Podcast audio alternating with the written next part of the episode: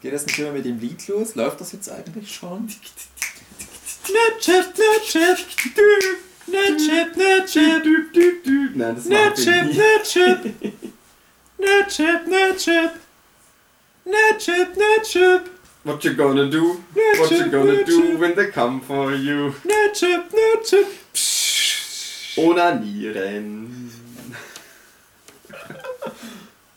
Ja, Ja, guten Abend, meine sehr verehrten Damen und Herren, zur Filler-Folge Nerdchat Podcast. wir müssen doch, wir müssen doch den Einleitungsgag machen, dass wir auf dem Schiff sind. Nicht in der Filler-Folge.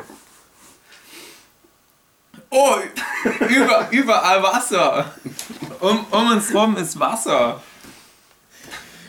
Da, Ein Seemeer. eine Möwe. Da, das Podcast-UFO. Wir sind gerettet, denn Möwen halten sich nur an Küstennähe auf. Nur zum Sterben fliegen sie aufs offene Meer. Die Taube ist ins Wasser gestürzt. Dem Die Skorbut, Möwe hatte sich dem Skorbut fallen die Zähne aus und das Zahnfleisch blutet, weil wir einen Vitaminmangel haben, weil wir schon seit Jahren auf dem Nerdschiff festsitzen, auf dem Pazifik.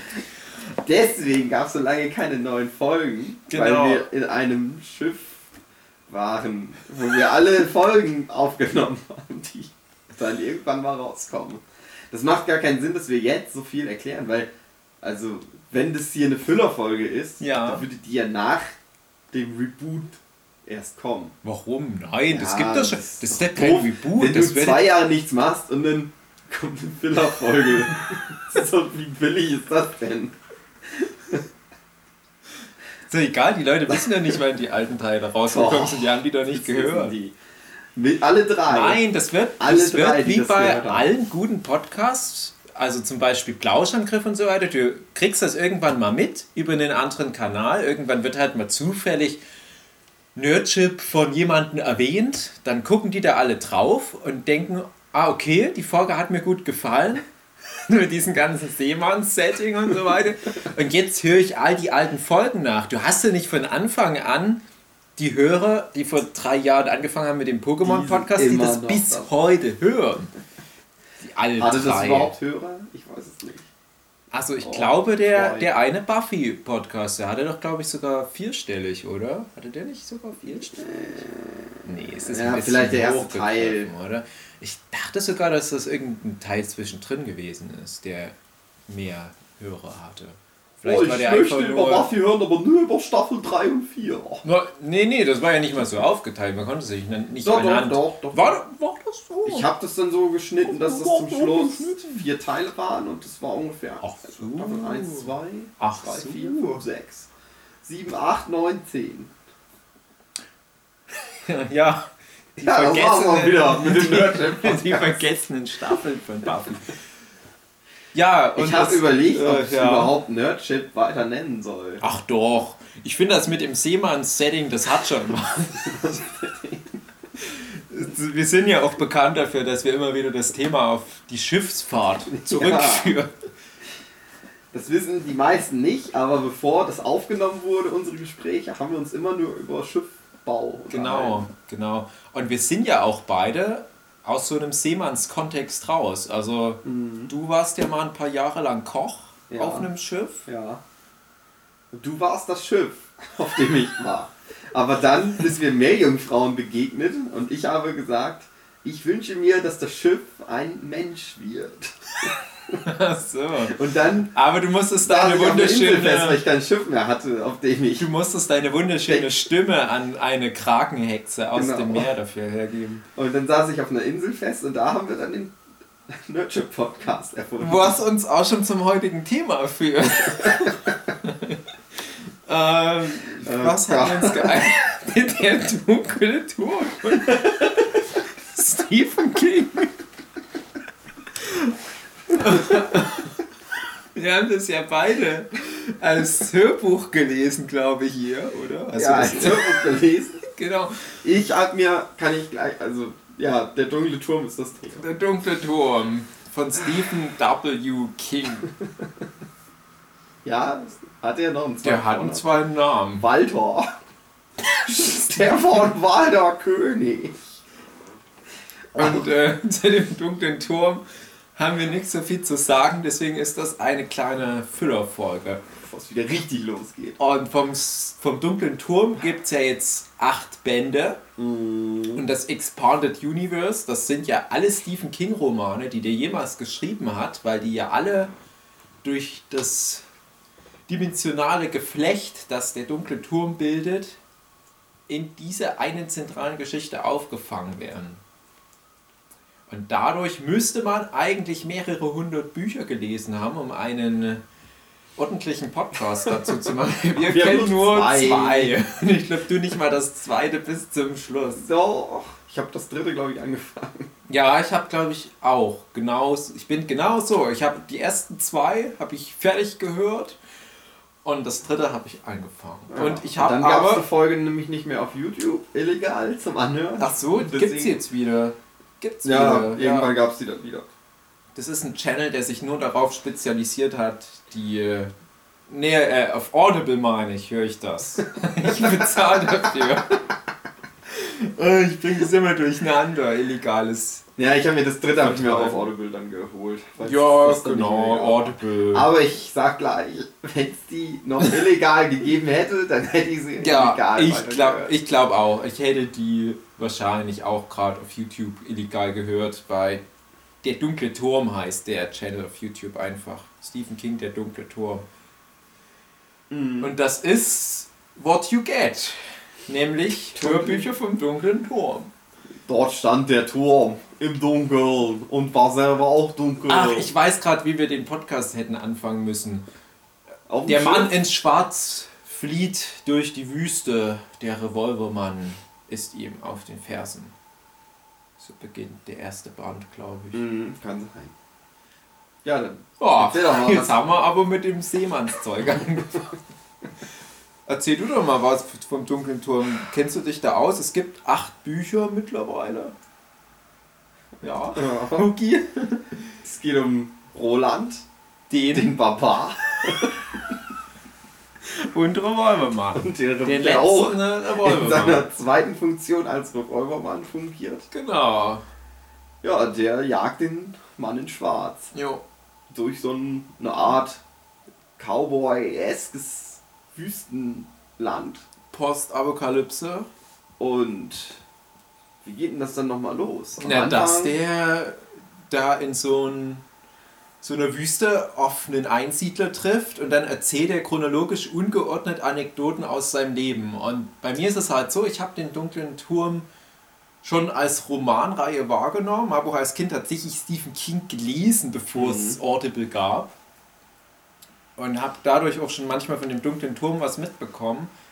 Aber so wie ich das mitbekommen habe, kam ja dann die neuesten Bände tatsächlich erst in den letzten Jahren. Das heißt, die Reihe ist, glaube ich, Ende der 70er gestartet. Dann musstest du viele, viele Jahre warten, bis mal ein zweiter Band kam und dann wieder lange, lange warten. Und dann hat sich Stephen King mal auf den Hosenboden gesetzt und hat ihn mal relativ schnell runtergeschrieben. Und ich glaube, das ist gerade eine gute Zeit, da reinzustarten, zumal ja jetzt auch ein Film ansteht oder eine Filmreihe. Und da habe ich aber tatsächlich dann durch die Comics erstmal mich reingelesen. Ich wusste halt, um was es geht und ich wusste, dass das halt dieses äh, universumsumfassende Gesamtwerk von Stephen King ist, wo ja auch so seine Klassiker wie S und ähm, Needful Things Friedhof der Kuschel. das weiß ich nicht, aber viele von seinen Klassikern, Salem Slot und so weiter, die sind da alle irgendwie schon mal mit reingeflossen in den dunklen Turm. Und das wusste ich halt immer und ich dachte, ja, irgendwann gibst du dir das mal, aber da musst du halt auch ein bisschen Sitzfleisch mitbringen, wenn du die ganzen Bücher anhörst. Und dann habe ich das als Comic angefangen. Das ist, äh, das, die steht hier auch hinter mir. Da kann mir ja mal kurz einen Blick hinwerfen. Da steht der im Regal. Und die Comics sind aber chronologisch geordnet. Da geht's schon mal los. Und ich wusste am Anfang nicht, dass sich die Romane von den Comics unterscheiden. Der Comic geht aber wirklich chronologisch am frühesten Punkt damit los, nämlich dass Roland seine Revolvermann-Prüfung macht. Und das hast du, glaube ich, im Buch erst Ende des zweiten Bands ja, oder so. irgendwann mal. Ich glaube ich glaub sogar schon noch im ersten Band, aber Das geht total Ja, durcheinander. das Das geht total durcheinander. Du hast dann halt im Comic teilweise Sachen erst in Band 10, die aber schon im Roman in einer Geschichte nebenbei mal relativ früh mit erwähnt werden. Und ich glaube, hätte ich erst die Bücher gelesen, dann wäre ich total durcheinander gewesen. Weil mir hat es viel geholfen, auf das Wissen aus den Comics zurückzugreifen, weil dann immer mal so Sätze kommen, so typische Stephen King-Ding, wie zum Beispiel, ja, das ist wie damals, als er Cuthbert beim Sterben in den Armen liegen hatte. Und du erfährst aber den Roman erst in Band 4, was da passiert ist. Aber im Comic ist das halt einer der frühen Bände und du wirst halt logisch darauf hingeleitet. Das ist halt so ein generelles Stephen King-Ding. Der haut dann immer irgendwelche Andeutungen mal in einem Nebensatz in den Raum, sowas wie, ja, ja, hätte er das mal nicht gemacht, dann wäre dies und jene Person auch acht Stunden später nicht gestorben. Das kackt er immer mal so zwischen rein und äh, eine dunkle Tour macht es einem dadurch auch nicht leicht, rezipiert zu werden. Es geht viel durcheinander. Du hast ja die Comics überhaupt nicht gelesen. Nö. Ist das dann manchmal ein bisschen verwirrend? Ja, also ich habe das halt so einfach mal einfach mal laufen lassen. Ja. Weil, naja, du bist ja, du bist dem ja, ja dann ausgeliefert, wenn du dich dann drauf einlässt, wenn du es dir dann Mhm. gibst, dann musst du halt das so hinnehmen, dass du dann halt vielleicht nie erfährst, was irgendwas zu bedeuten hat. Ja. Wie bei uns Aber in ich hab, Comics. also ich habe so wahrgenommen, dass ich mich dann immer gefreut habe, wenn dann auf einmal irgendwas kam. Und ich dann so gedacht habe, Alter, das ist ganz cool. ja, wenn man sich daran erinnert. Dass er das jetzt mal so erzählt, wie das Ja. denn so ist. Ja, ich glaube, die profitieren auch davon, wenn du die dann nochmal hörst. Aber auf der anderen Seite finde ich die auch wiederum nicht gut genug, um die noch ein zweites Mal zu hören. Aber ganz ehrlich, jetzt mal Butter bei die Fische. Wir kennen ja nur die ersten beiden Bände und ich noch ein bisschen mehr, was dann, glaube ich, in, im Roman Band 4 käme. Das ist halt jetzt nicht die große spektakuläre Geschichte. Das ist halt wirklich relativ down to earth. Das ist meistens nur ein Typ, der kurz vor dem Verhungern ist oder krank ist. Und Dann Dimensionsreisen. ja, das ist ja das Coole, dass du, du weißt halt irgendwie durch Buschfunk, ja, irgendwann kommen die Dimensionsreisen.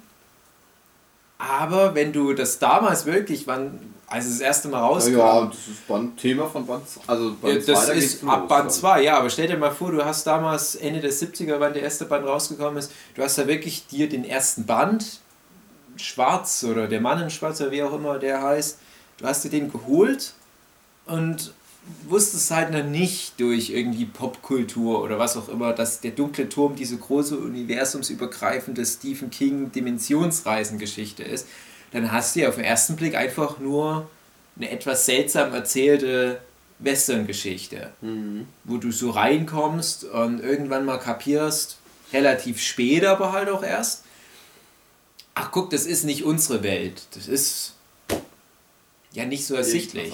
Ja, also, das könnte ja alles irgendeine amerikanische Wüste sein und die komischen Ortsnamen, die könnten ja auch in den USA so existieren Ich frage mich gerade, ist es denn eigentlich Dimensionsreise oder ist es Zeitreise?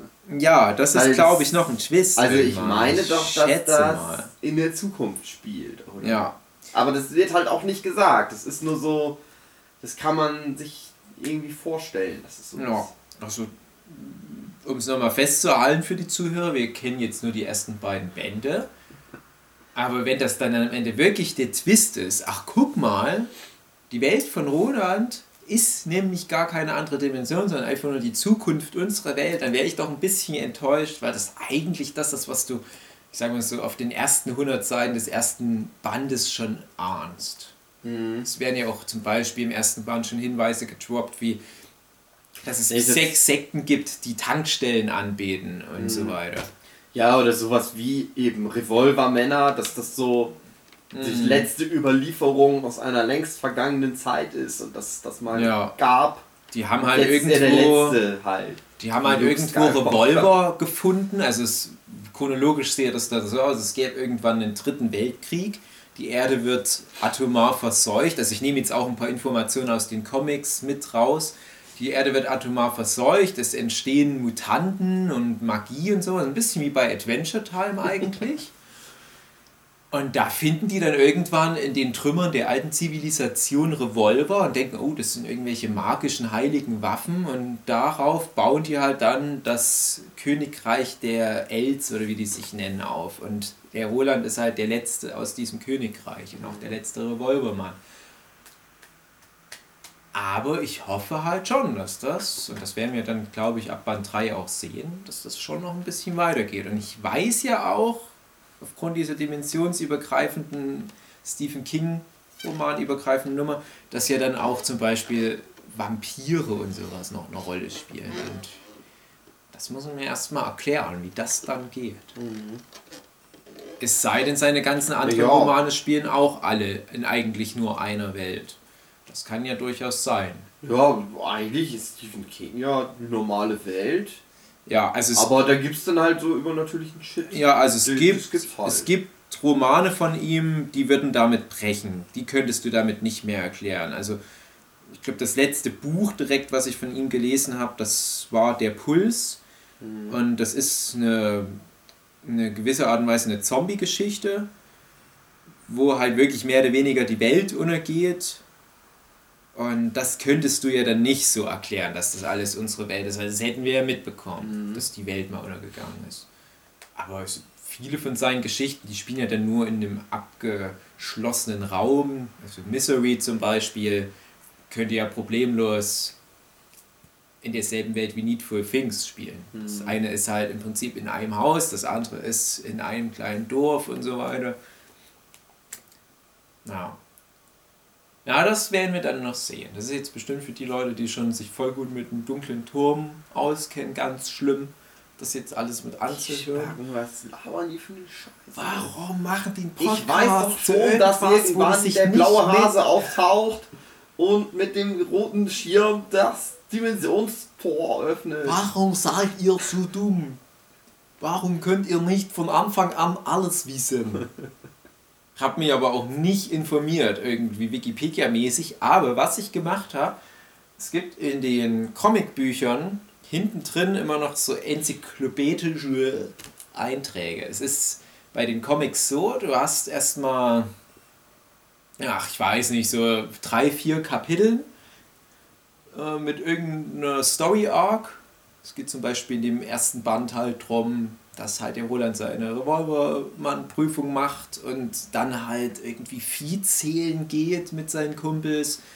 Im zweiten Band kämpft er gegen irgendwelche Ganoven und im dritten verfällt er in den Bann eines magischen Artefakts und so weiter. Ich finde es schön, dass er seine Warte noch kurz! Und am Ende des Bandes hast du aber, wenn dieser Storystrang erzählt, ist noch ganz viel Hintergrundinformation zu dem, was Roland begegnet ist in diesem Band.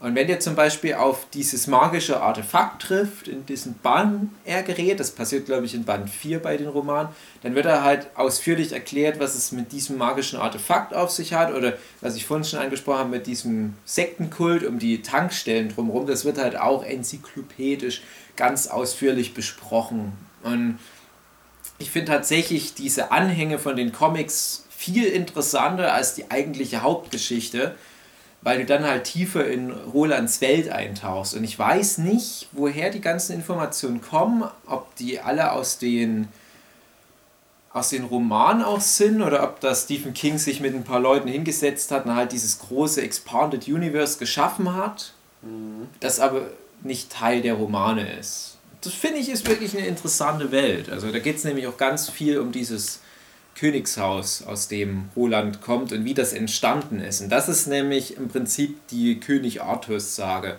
Da gibt es halt auch diesen Vorfahr, diesen Ur-Ur-Urgroßvater von Roland oder was, und der heißt auch Arthur oder was. Den geht es auch ganz, ganz kurz in Band 1. Ja. Jetzt du, was wolltest du denn sagen?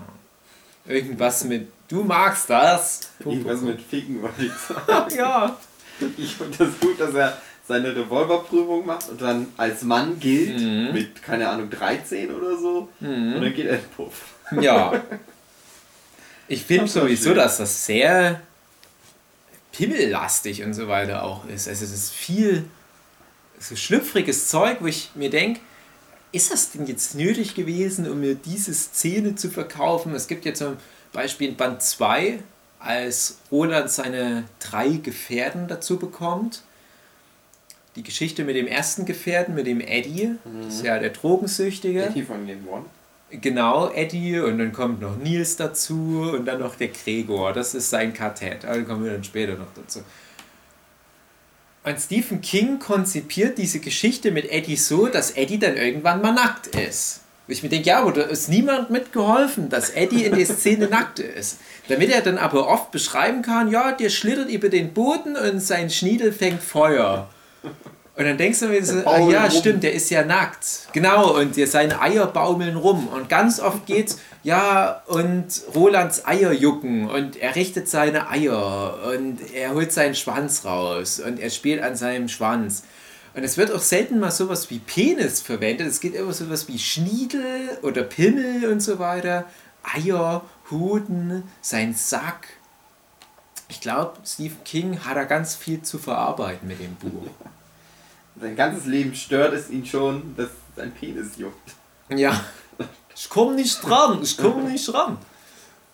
Im Vorwort von Band 1 habe ich auf Audible gehört, dass ja der dunkle Turm für Stephen King das ist, was der Herr der Ringe für mhm. Tolkien war. Er erzählt ja ganz ausführlich, dass er halt ein riesen Fan war damals zu Woodstock-Zeiten vom Herr der Ringe und wie halt damals der Hype aufkam. Und er wollte halt was ähnliches schaffen. Und ich finde, auch da hat er was ganz Schönes gesagt. Er wollte halt unbedingt auch sowas machen, aber er hat halt gesagt, er muss dann aber raus aus diesem High-Fantasy-Setting, mhm. weil alles, was er sonst konzipieren könnte, wäre einfach nur der Herr der Ringe.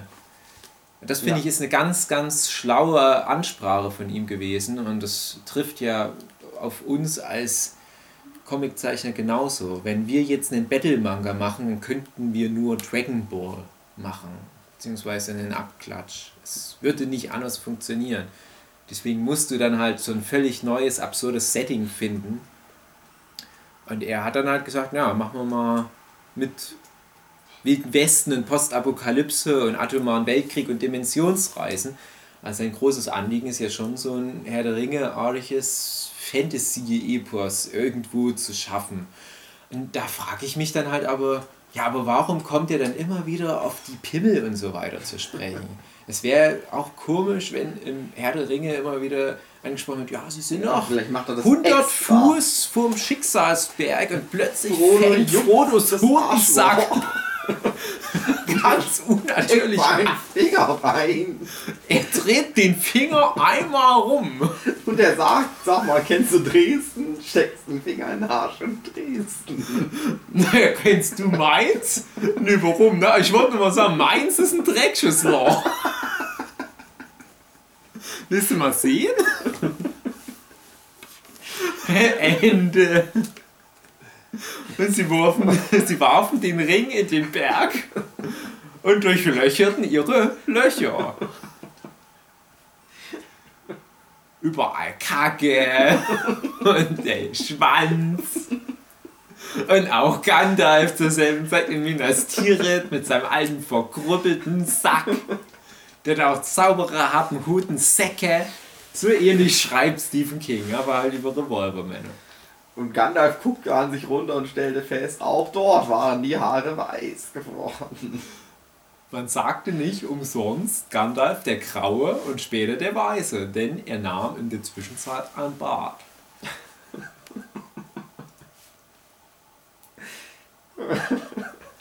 Ja, und ich, oh. ich finde das manchmal ein bisschen verstörend. Vielleicht hat er auch erst einfach mal angefangen und hat sich dann gedacht, ach ja, das könnte ja meine Herr der Ringe Story werden. Und dann hatte er das aber immer schon alles drin gehabt und dann, weiß ich nicht, da, da gab es ja auch noch keine Computer, da hat er ja wahrscheinlich noch Schreibmaschine geschrieben, war es ihm zu aufwendig, nochmal zurückzugehen. Ja, hat er ja. gesagt, ach komm, egal. Das ist jetzt der Herr der Ringe. Das sollte eigentlich sollte so ein schlechter Porno sein, aber ich mache jetzt Herr der Ringe draus. Ja, es ist komisch. Es hilft natürlich dich mehr in die Figuren rein zu versetzen, als es ist mir manchmal too much. Ja, das ist das Setting vom dunklen Turm. Was passiert denn im ersten Band? verfolgt den Er Mann. in verfolgt den, dann ist er in dem Dorf, wo crazy shit abgeht mit der Wahrsagerin. Das können nur alles Harry Potter gerade sein. Dann ist er, geht er zum Richtung Berg. Dann holt er sich einen Jungen ab aus einer anderen Dimension. Aus der Ja. Vergangenheit. Dann stirbt der Junge wieder.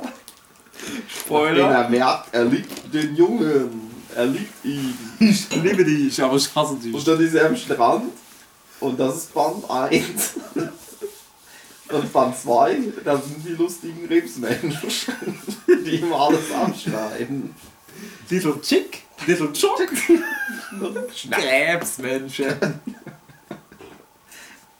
Ja, daraus wollen die, daraus wollen die die eine, eine, eine Blockbuster-Kinofilmreihe machen. Das klingt nicht so spektakulär, wie du das erzählst. Ich sehe da gerade hier, wer auch immer das Ding produziert, geht da zu Universal Pictures oder was. Ja, und da ist der Typ und der ist in einem Dorf, aber da ist der in einer Stadt. Und dann nimmt er sich eine Note und dann geht er auf den Berg und dann hört sich an Junge und der Junge stirbt. Und dann ist der am Strand. Ja, komm, dann machen wir sieben Okay, Filme. 50 Millionen. Na, Teil 7 machen wir Teil 1 und 2 und das wird mit einem Lego-Spiel und das wird sehr, sehr gut. Das Wichtigste ist aber, dass sie den letzten Teil von Der dunkle Turm dann in zwei Teile aufteilen. Genau. Das ist wichtig. Ja, es gibt ja auch äh, von dem dunklen Turm jetzt seit neuestem erst noch einen achten Band, wo halt Stephen King gemerkt hat, ja eigentlich sollten das sieben Bände sein.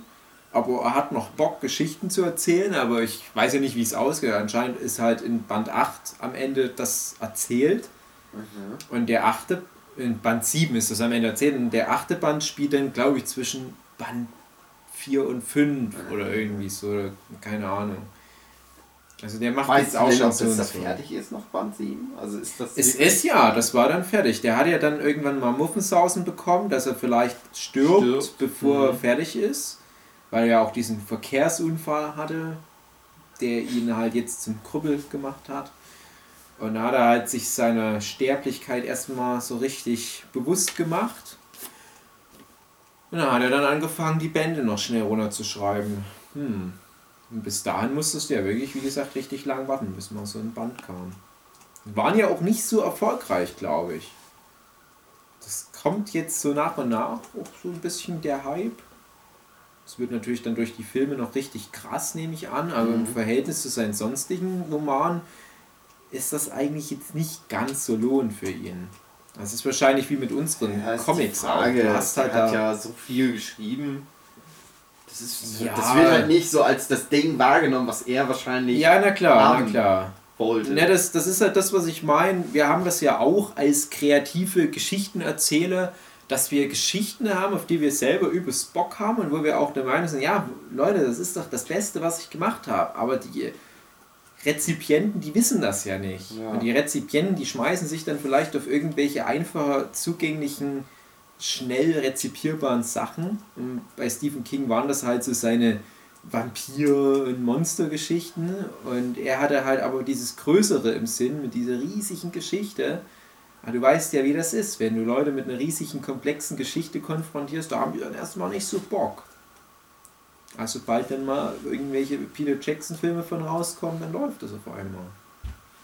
So wird das auch beim Dunklen Turm, aber ich glaube, von diesen ganzen aktuellen Romansachen, die da verfilmt werden, ist der Dunkle Turm eher das Unlohnendste. Also ich sehe da keinen spannenden Film gerade vor mir. Das ist auch, das, das es ist aber auch schwierig, schwierig zugänglich, schwer zugänglich. Mhm.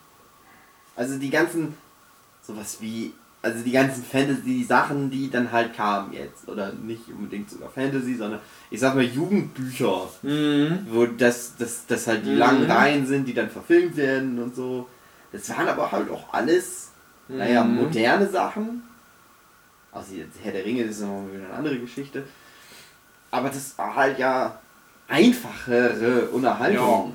So, Das ist halt nicht so komischer Scheiß. Ja, das sind halt auch, auch gerade in Harry Potter ganz extrem. das sind auch Sachen, da habe ich das Gefühl, Joan K. Rowling hat sich von dem Medium Film schon inspirieren lassen beim Schreiben. Nicht, dass die die Romane geschrieben hat, also gerade den ersten Roman geschrieben hat, in der weisen Voraussicht, dass da mal eine Kinofilmreihe draus produziert wird.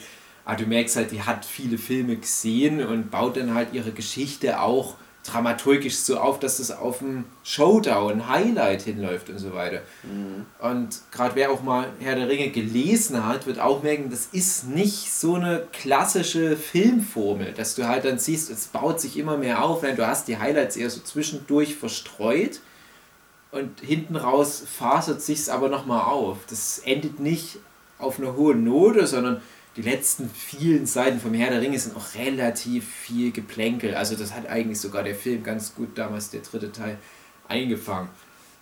Und beim dunklen Turm, finde ich, ist das halt auch das Ding. Du hast die Highlights ziemlich verstreut über so einen Band. Nehmen wir mal, mhm. Band 1 ist insgesamt ziemlich unspektakulär. Also wenn ich jetzt so ja. drüber nachdenken würde, eigentlich hat er nicht so wirklich ein richtiges Highlight. Es gibt mal relativ früh im ersten Drittel vielleicht eine Schießerei in der Stadt. Mhm. Das kann ich mir vorstellen, das könnte im Film ganz interessant sein. Es ist aber halt auch nur so eine klassische Western-Schießerei. Ich weiß nicht, ob die Leute da heute schon noch ein bisschen mehr dürsten. Dann passiert ganz oft auch überhaupt nichts, weil es nur darum geht, Pferden zu lesen, hungrig zu sein, wie die Felsen da aussehen, wie der Fluss hier aussieht und so weiter. Und viel mehr passiert da nicht. Und im zweiten Band hast du ein paar mehr Highlights, gerade mit den Krebswesen. Lobstrosities heißen die, glaube ich, im Englischen. Mhm. Aber du hast dann zum Beispiel diese Schießerei in New York mit diesen Drogenleuten. Das stelle ich mir interessant vor. Oder du hast die Szene die, oder die Szenen mit Detta und. Generell im zweiten hat mir gut gefallen, wo er halt in. Wie heißt der? New York. Nein, der Eddie. Der Eddie. Wo ja. er in dem so drin ist. Ja. ja das muss man ja auch nochmal erklären. Also für Leute, die das nicht. Ja. Wenn er, wenn, also. Also, Roland dieses ganze Dimensionsreise-Ding beginnt ja in Band 2, ja. Genau, das ist erst ab Band 2. Naja, das wird in 1 praktisch schon mal angedeutet. angedeutet ja. Aber da ist es noch nicht so, dass, er das, dass sie das beeinflussen können, sondern er also ich weiß gar nicht mehr, wie, er kommt ja in Band 1 an diesen Jungen, der genau. ja definitiv aus einer anderen Zeit kommt. Ja, der läuft durch die Wüste und kommt zu einem kleinen Holzverhau und in dem Holzverhau ist ein Junge und du merkst auch als Leser relativ schnell, da. ach guck, der ist aus New York, unserer mhm. Welt. Du weißt zu dem Zeitpunkt schon, aufgrund dieser ganzen Hinweise, die nebenbei gestreut werden, die Welt von Roland ist nicht unsere, das hast du bis dahin dann irgendwann mal kapiert und dann trifft aus diesen Jungen und so wie der Junge auch redet, merkst du, ah, okay, das ist einer aus meiner Welt. Mhm. Und die beiden haben dann Kommunikationsprobleme und du merkst dadurch auch nochmal deutlicher, ah, da ist irgendwie was im Gange mit Dimensionsreisen und du merkst auch, der Junge ist in seiner Welt gestorben, mhm.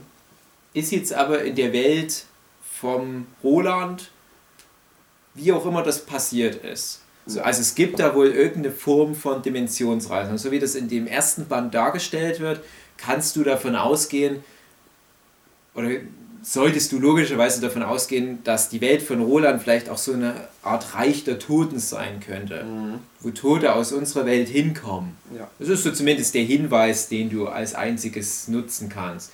Aber Band 2 fängt auf einmal so völlig aus dem Nichts auch an mit diesen Türen, durch die man in andere Dimensionen reisen kann. Und das ist ja ein neues Dimensionsreisenkonzept. Das ist ja nicht wie mit dem, ähm, wie heißt der, äh, Jake, der Junge aus Band 1. Ich glaube, Jake. Das ist ja dann nicht wie mit Jake, der ja gestorben ist und dann in unsere Welt kommt, sondern dort ist es so, Roland findet irgendwelche mysteriösen Türen, die am Strand rumstehen, die einfach nur eine Tür sind, die im Freien einfach so rumstehen. Und wenn, wenn man die Tür öffnet, dann kann man, man, in unsere Welt reinkommen. Genau, aber man ist dann nicht selber da, sondern man ist dann im Kopf von jemand anders. Wie bei Being John Malkovich. Ja, dann kann man den, er kann den ja direkt übernehmen, komplett, mhm. aber das ist halt immer so ein bisschen so Zwiegespräch teilweise, teilweise zieht er sich zurück, das kommt immer auch drauf denjenigen an, in dem man drin steckt wie weit er einem seinen Körper überlässt. Ja, ich glaube, es ist auch so, dass er die komplette Kontrolle in der Regel dann übernimmt, wenn die andere Person schläft. Äh, das, mhm. Du lernst ja gerade in die, dieser ersten Geschichte da, das, also Band 2 ist ja in drei Segmente aufgeteilt und er bekommt in den drei Segmenten drei Verbündete und der erste Verbündete ist Eddie und über den Eddie wird dieses ganze Türenkonzept ganz ausführlich erklärt. Mhm. Und bei den späteren, das zweite ist halt dann die Odetta Holmes, eine verkrüppelte, farbige. Und die dritte Person ist Jack und das ist ein psychopathischer Killer. Und von Person zu Person wird weniger erklärt, weil du halt dann das Konzept dieser Dimensionsreisetüren schon kennst, aber der Eddie-Teil, der nimmt etwa die Hälfte von dem gesamten Buch ein, mhm. würde ich mal schätzen. Und da testet ja Roland wirklich aus, ja, was passiert, wenn ich jetzt das so mache mit der Tür und kann ich auch Sachen aus der Welt in die Welt mitnehmen und kann ich diese Person auch in meine Welt mitnehmen und können wir dann in die andere Welt zurück und das probieren die alles aus und das ist auch ganz gut erzählt. Es mhm. kann auch durchaus sehr spannend im Film sein. Ja, und äh, wird, glaube ich, in den zukünftigen Bänden noch viel damit passieren, wenn die dann in diese anderen Stephen King-Romane im Prinzip auch mit reinkommen.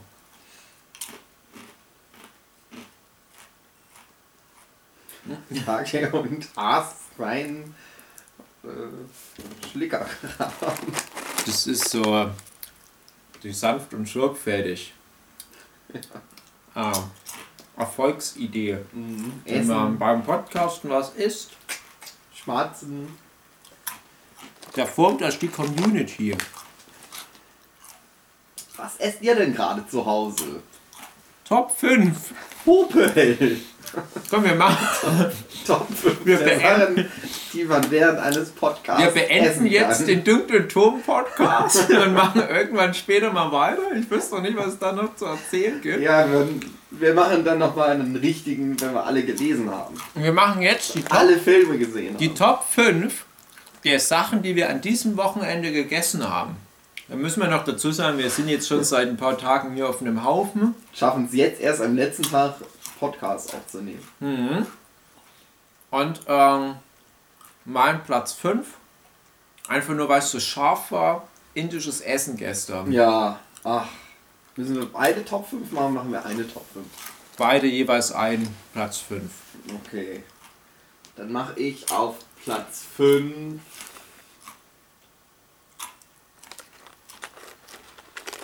Äh, wie heißt mal das Gebäck? Stollenkonfekt. Stollenkonfekt. Denn mhm. das hat gut geschmeckt. Ja! Aber es war auch penetrant, weil es mir von dir aufgeschwatzt wurde, dass ich es unbedingt essen müsste. Mhm. Weil es das Beste ist, was es gibt auf der Welt. Aber dann ist es nur Platz 5 geworden von dem, was ich gegessen habe. Ich sage nicht, dass Stollen generell der geilste Shit ist, aber wenn man schon mal hier im Erzgebirgsvorland ist, dann muss man auch Erzgebirgsspeisen mhm. dinieren. Mhm. Wie zum Beispiel indisches Essen. Indisches Essen, genau. Ich habe ja ähm, Platz 4. Ich glaube, das ist jetzt nicht geordnet nach Hierarchie. Aber ich habe mal Doch. wieder Jumbo-Erdnussflips gegessen. Mhm. Und Erdnussflips war ich halt früher süchtig ich mich mal ganz fett gefressen als Kind. Ich habe ich jeden Tag eine Tüte Erdnussflips gegessen. Ich glaube, eine Tüte hat schon locker mehr als einen Tagesbedarf an Kalorien. Und die Jumbo-Erdnussflips natürlich noch mehr. Und der Dürfe Roy von Delphinium Prince, der hat solche Jumbo-Erdnussflips mitgebracht. Und ich habe fast die ganze Tüte gegessen. Deswegen hm. bin ich jetzt auch so fett. Aber diese Lego. Platz 4 indisches Essen, denn mhm. wir saßen beim Inder mhm. und ich sage noch, man, in der Karte stand noch selber, ja, bitte sagen Sie dazu, ob es scharf sein soll oder nicht. Und ich sage zum jungen Kellnermann, bitte nicht so scharf. Ich möchte das ganz mild haben, am liebsten ohne scharf. Und der lacht noch mich aus und sagt, vertragen Sie das wohl nicht so oder was? Und ich sag nur, nee, ich finde das scheiße, wenn es so scharf ist und ich überhaupt nichts mehr schmecken kann du Trottel. Und dann gab es das Essen und das war das Allerschärfste, was ich Essen jemals gegessen habe. Nein, ja. ich muss sagen, eure Sachen waren tatsächlich noch schärfer. Ja. Ich hatte ja- ihr gesagt habt, ihr wollt. Ich hatte ja die nächste. Schärfestufe und ich, ich war erst neulich bei einem anderen Ende, auch hier im Ort. Wir befinden uns gerade in Chemnitz, muss man dazu sagen. Wir haben tatsächlich jetzt Ah, mittlerweile ein paar Chemnitz. Inder. Wir haben, glaube ich, viele Leute aus der Region Indien. Ich glaube, das sind teilweise auch Inder, sind aber auch teilweise, ich weiß nicht, Indonesien. Pakistanis und Nepalesen und so weiter. Und bei dem anderen Ende, wo ich erst neulich war, war die mittlere Schärfestufe für mich relativ mild. Da habe ich gedacht, wo, ey Leute, wo ist die Schärfe? Ich vertrage mehr. Aber gestern, die Nepalesen, die haben das wirklich ernst gemeint. Also der Huki hatte da noch, glaube ich, echt Probleme, Ich hatte oder? ein, einen Bauchschmerz. Einen Bauchschmerz. Aber ja. Da beenden wir da auch ein. Verdauungsthema. äh, Band, äh, Band, Dort habe ich mich am Sack gekratzt. Was hat's denn noch so? Ähm, ähm, äh, Schokolade und was ähm, zum Frühstück? Ich habe die Brötchen nicht ge... Hab ich ich habe, glaube ich, echt nur diese Jumbo-Erdnussflips, das Indische gegessen. Ihr wart ja noch beim Asiaten, da war ich ja nicht mit. Gab's sonst noch? Gab ich War aber auch nicht so. Ja. ja, ich war ja erst dann noch in Bayern und in Bayern gab es halt auch gutes Zeug, aber jetzt auch nichts, was mich jetzt so geflasht hätte. Hm, Ich glaube, bei mir ist die Liste durch. Ich kann jetzt nur so das, das Zeug, was ich halt so generellen Tag über esse. Tasse Kaffee ist bei mir auf Platz 3. Dann ist auf meinem. Platz 3 Schniggers, den ich am Donnerstag gegessen habe. mein, mein Platz 2 ist. ist ähm, ich habe heute Börchermüsli gegessen. mit, mit Rosinen, Milch. Auf Platz 2 ist bei mir.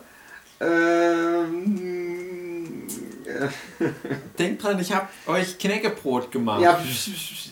Auf Platz 2 ist bei mir. Spiegelei. Hm, da tropft der Zahn. Das Auf ist Platz der, 1. der neue, der neue kulinarische Podcast, hier, wo, wir, wo wir all mit unseren kreativen Ideen den Kopf verdrehen. Schaltet auch das nächste Mal wieder ein, wenn wir euch geile Rezepte aus der ganzen Welt um die Ohren pfeffern. Dose Kaffee und Snickers. Ein Stück Kuchen. Ah. Ja, ich habe ja nicht so viel bekommen. Ähm, Platz 1. Äh, Ich habe gar nichts gegessen.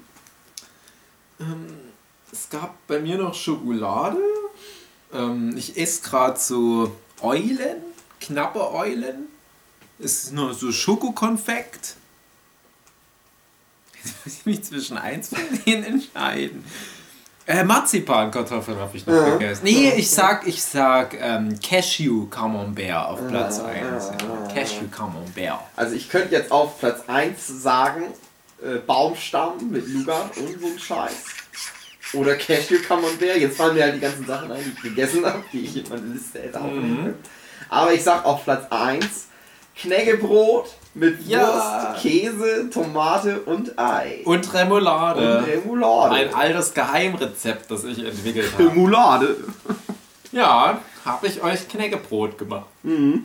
Hast mir versprochen, dass ich das heute nochmal zum Frühstück kriege und hast es nicht Ich kann das ja eingehalten. dann zum Mittag noch machen, Ja. aber ich mariniere auch gerade Fleisch. Dann möchte ich beide. Oh, apropos Fleisch. Ähm, ich merke gerade, wir müssen mehr Obst essen, Hugi, weil wir auf hoher See Skorbut bekommen. Ja. kra, kra, eine Möwe. Oh, schon wieder eine Möwe. Und da fliegt es auch schon weg, das Podcast-UFO.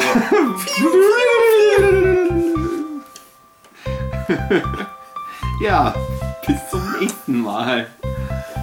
Mörp, mörp.